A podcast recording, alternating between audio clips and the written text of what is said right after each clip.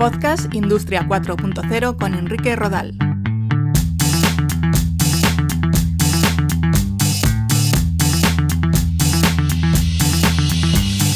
¿Qué tal? Un saludo, bienvenidos a este podcast sobre Industria 4.0. Hoy vamos a hablar de IoT o Internet de las Cosas aplicado al ámbito industrial.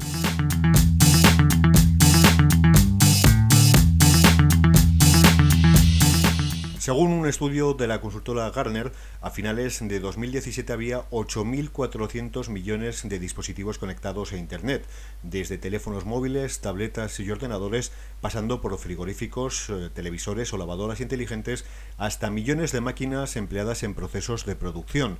Internet de las cosas, IoT, o la capacidad de dotar de conectividad y quizás de inteligencia a las máquinas, es otro de los conceptos asociados a la industria 4.0. Lo primero sería hablar de la diferencia entre los entornos IT y los OT o IoT en la industria. Los entornos IT estarían formados por los ordenadores, servidores y servicios en la nube de cualquier empresa. En ellos almacenamos información, accedemos a servicios de Internet o correo electrónico y visualizamos información procedente de otras máquinas. El entorno OT o IoT lo forman dispositivos con una capacidad de computación limitada que ofrecen datos y que regulan el funcionamiento de las máquinas y de los procesos. Hablamos de PLCs, dispositivos SCADA, sensores y otros aparatos. Hasta hace poco los entornos OT no estaban conectados a los IT, por lo que estaban protegidos de ataques del exterior, solo eran vulnerables a una acción directa sobre ellos que implica una cercanía física. Con la progresiva digitalización de los procesos, ahora estos dispositivos ya tienen una conexión con el exterior y nuevos eh, problemas que afrontar. De hecho, se estima que existe un gap de 15 años en la ciberseguridad de los entornos OT respecto a los IT. Si a esto le añadimos la gran diversidad de protocolos de comunicación del mundo T, preservar su seguridad se ha convertido en todo un reto para las empresas especializadas. Dentro del concepto de IoT podrían entrar los sensores, aparatos capaces de recopilar información sobre temperatura, humedad, presión, caudal, viscosidad y otros parámetros físico-químicos y que tienen mucha importancia en los procesos de fabricación. Miden estas variables tanto en los objetos que se fabrican como en las propias máquinas que los crean. Por otra parte tenemos la metrología, la ciencia que se encarga de la medición de piezas y objetos para contrastar su correcta fabricación que esas piezas no tengan ningún error en su fabricación, sobre todo cuando hablamos de motores de aviones o vehículos, es algo fundamental. De eso se encargan las herramientas de metrología. De todas formas, eh, creo que lo mejor será dedicar un capítulo específico a los sensores y la metrología. Más allá de los sensores, hay muchos tipos de aparatos capaces de recopilar información de un objeto o de su entorno y también de regular su funcionamiento y que ya se emplean en Industria 4.0. Forman parte de eso que se conoce como Internet de las Cosas. Cuando hablamos de Internet de las Cosas industrial, el concepto varía algo del general. En industria la palabra Internet debería de desaparecer porque no siempre la red de redes es la vía de transmisión de la información. Podríamos hablar del uso de tecnologías de corto alcance como Bluetooth, NFC, Zigbee, Z-Wave u otras radiofrecuencias. También tenemos tecnologías de largo alcance como Ultra Wideband, Sigfox, LoRa y las ya conocidas basadas en Internet como Wi-Fi o LTE 4G o 5G. En cuanto a dispositivos IoT, los hay de muchos tipos. Por ejemplo, los beacons, eh, que son pequeños aparatos que utilizan tecnología inalámbrica para transmitir mensajes o avisos.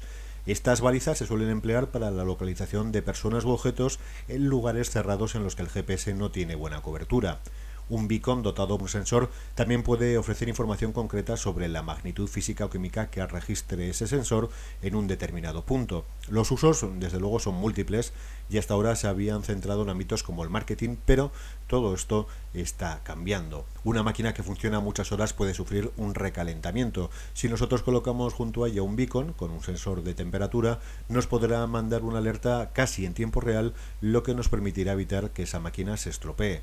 Si colocamos un dispositivo de estos en un camión frigorífico, nos permite también supervisar que no se rompe la cadena de temperatura durante el transporte de un producto, algo muy importante en trazabilidad alimenticia. Hay otro tipo de aparatos de pequeño tamaño que también nos eh, permiten localizar a su portador, sea una persona, una máquina o un objeto, y acotar en qué lugar se encuentra dentro de una planta de producción gracias a un sistema de balizamiento interno. En algunos casos estos dispositivos no son solo simples emisores de información, sino que pueden estar dotados de capacidad de procesamiento, acelerómetros, giroscopios y sistemas de alarma sonoros y visuales, lo que les hace ser inteligentes. Esa inteligencia es lo que diferencia al Internet de las Cosas, a esos dispositivos, de sus ancestros, los PLC, controladores lógicos programables cuya función se centraba en automatizar procesos electromecánicos, tales como el control de la maquinaria en plantas de producción. Se trata de dispositivos con una capacidad de computación limitada a lo que tienen que hacer. Es muy complicado añadirle nuevas funcionalidades y además suelen estar regidos por sistemas eh, privativos de programación. IoT no son solo dispositivos físicos de hardware, también es fundamental el desarrollo de redes inalámbricas. Cada vez se utiliza más una plataforma de Internet de las Cosas que se denomina Sigfox.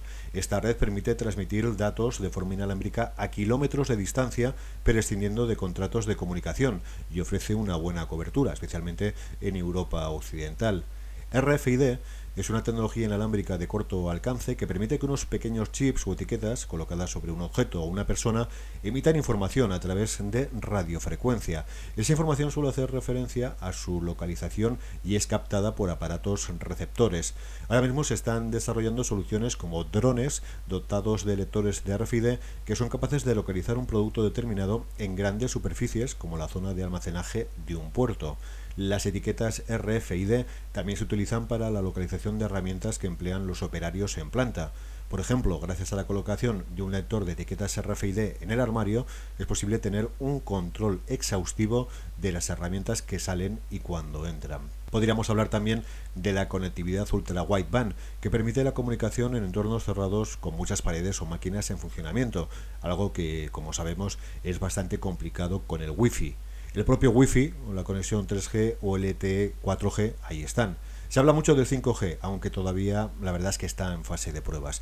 Y no nos olvidamos del Bluetooth o NFC, más limitadas por cuestiones de distancia. Otro aspecto importante en lo que tiene que ver con Internet de las Cosas es la ciberseguridad.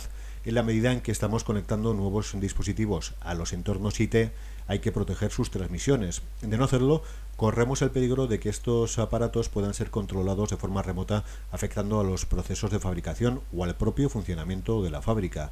Ya existe malware específico para los entornos OT como el Industroyer o Triton, que pueden ocasionar afecciones importantes como paralizar la producción.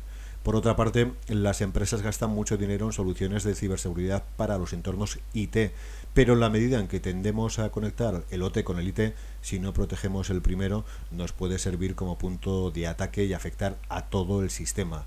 La tendencia del futuro es que todos los dispositivos relacionados con Internet de las Cosas y los entornos OT dispongan de seguridad propia embebida. Además, otra tendencia es que se unifiquen los diferentes protocolos de comunicación y el software que utilizan estos dispositivos para hacerlos compatibles entre sí. Gracias eh, por compartir estos minutos conmigo y espero que os haya quedado un, poco más claro qué es eso del Internet de las Cosas y su aplicación en el mundo industrial. Nos vemos o escuchamos, como siempre, dentro de unos días y ya sabéis que cualquier duda o pregunta me podéis localizar en el mail contacto arroba. Un saludo.